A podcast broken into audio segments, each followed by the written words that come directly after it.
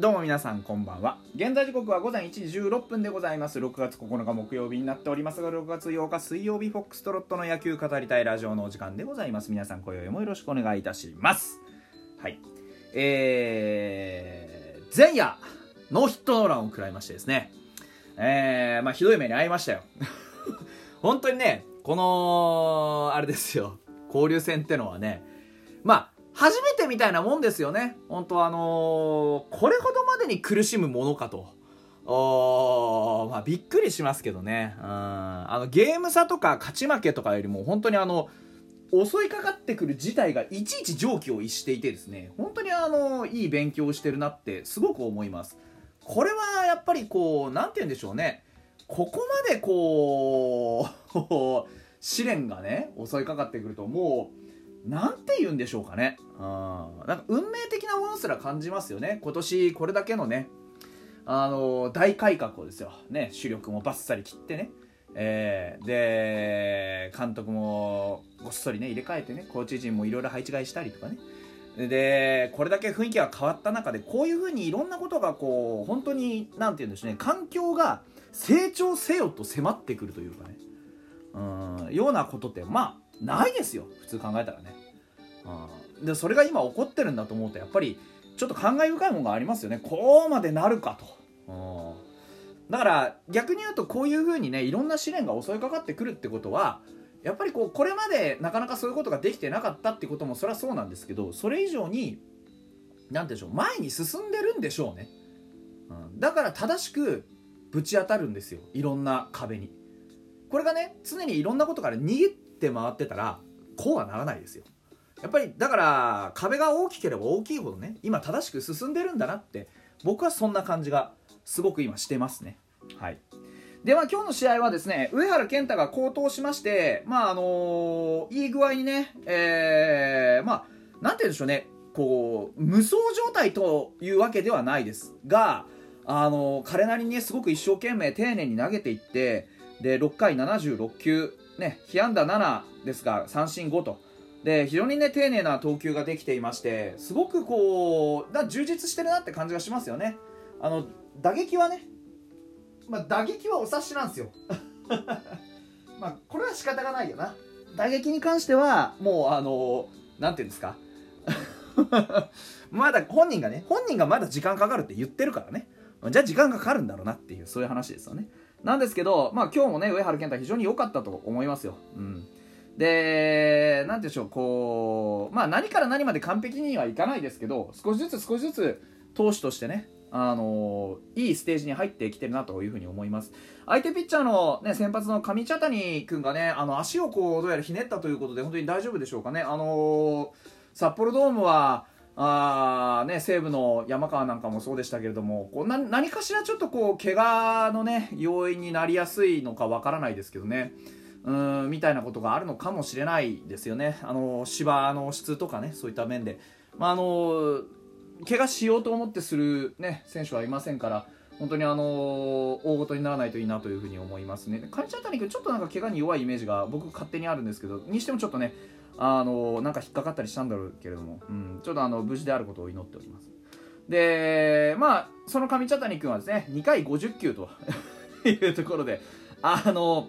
それだけ考えると球数はめっちゃ多かったんですよね、うん、だからまああのあまりねこう一生懸命いろんなこと頑張ってるうちにちょっと足元がね引っかかっちゃったのかもしれないし分かんないですけどねで、2回50球2失点。で、入江君、その後継いで、えー、2回38球2失点と。で、三上君も、えー、1回16球1失点というところで、クリスキーと平田君はね、まずまずいい投球したんじゃないかと思いますけれどもね。はい。えー、まあ、そんな感じでね、うちが5対3で勝ちました。逃げ切りました、なんとかね。3、4、5とあの集中的に点を取ってですね、相手をとりあえずこう圧倒してですね、えー、勝つことができました。相手はね、あのー、11, だ11安打打ったんですけど、まあ3失点、あ 3, まあ、3点しか取れなくて、で、うちは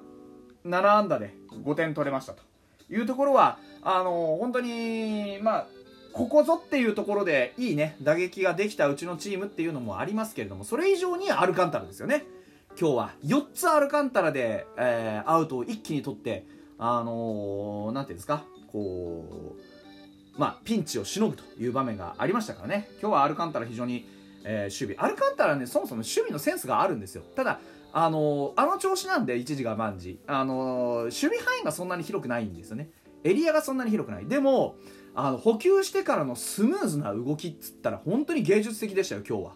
うん、どっちの併殺もね1人で完成させた、あのー、ライナーキャッチからのセカンド踏みの併殺もそうですし、えー、その後のね、えー、セカンドゴロをさばいて、えー、うまく、ね、アンダーハンドトスしてゲッツー完成させたのもそうですけれども非常にあの補給してからのハンドリングが上手ですよね、うん、いろんなこと同時にやらなきゃいけない。特にあのライナーからのゲッツーなんていうのは通る、えー、走る、ね、見るっていうそういうね踏むっていろんな作業を同時にやらなきゃいけないんですけどそれをしっかりやりきったのも含めて。やっぱりああいう球際にね強いタイプの選手がいると非常にこう助かりますよね。やっぱりね、うん、だから二遊間がこうしっかり固まって特にセカンドがね固まってうちのチームとしてはある程度戦い方の軸ができたというかね守備が締まってきたという感じはしますよね、うん、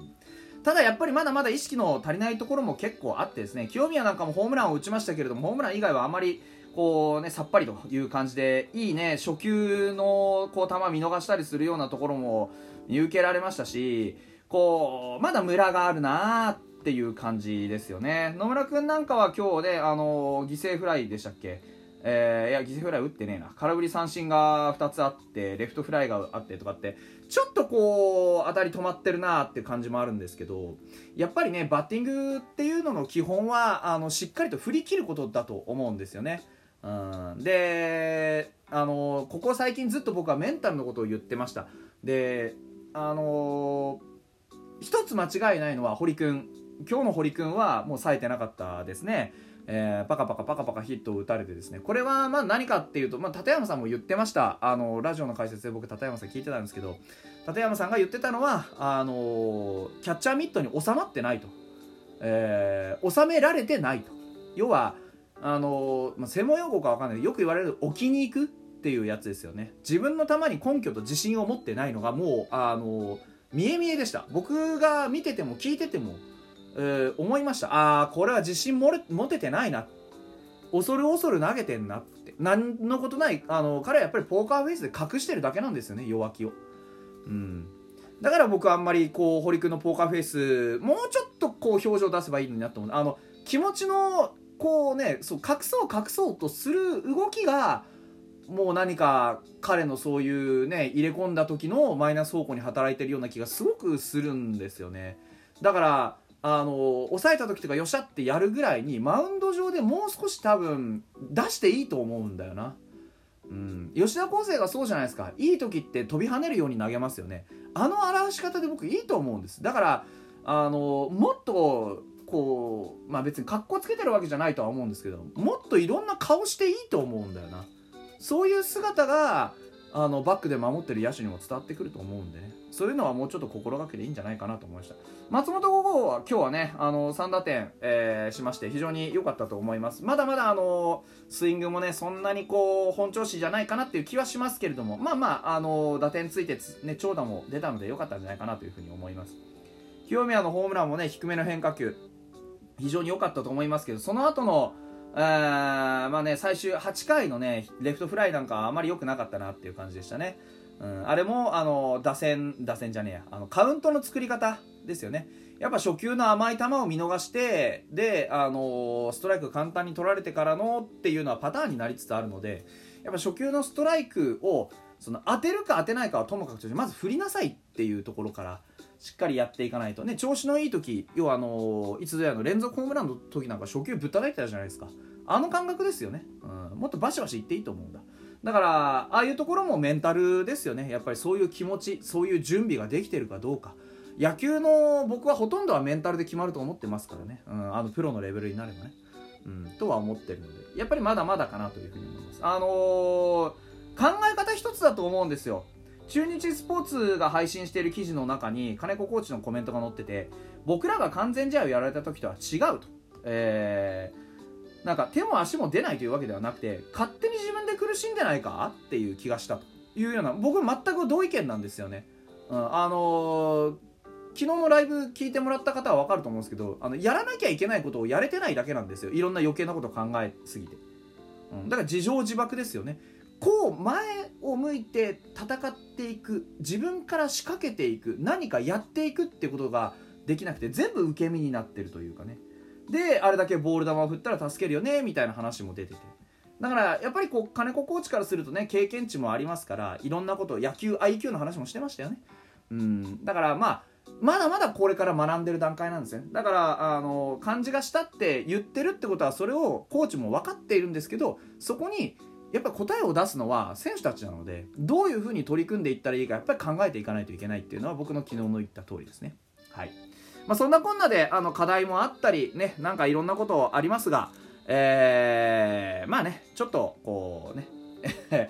5連敗も止まったんで、うん、まああの明日はねちょっと気楽に、えー、見れるんじゃないかなというふうに思っておりますよあのお便りも届いておりますえー、ほんとね、えー、あの、ありがとうございます。なかなか読めてないんですけど、えっ、ー、と、何日か前にね、僕ラーメン食ったって話したんですけど、あの、気をつけましょう、脂肪肝って、あの、スカーレットウィッチさんからもいただきました。ありがとうございます。パンダさんのね、えー、昨日のあのメール、えー、現地にはなかなか行けないんですが、応援あるのみですね。といつも配信ありがとうございます。本当にあの、僕らはね、やっぱ応援してなんぼですから、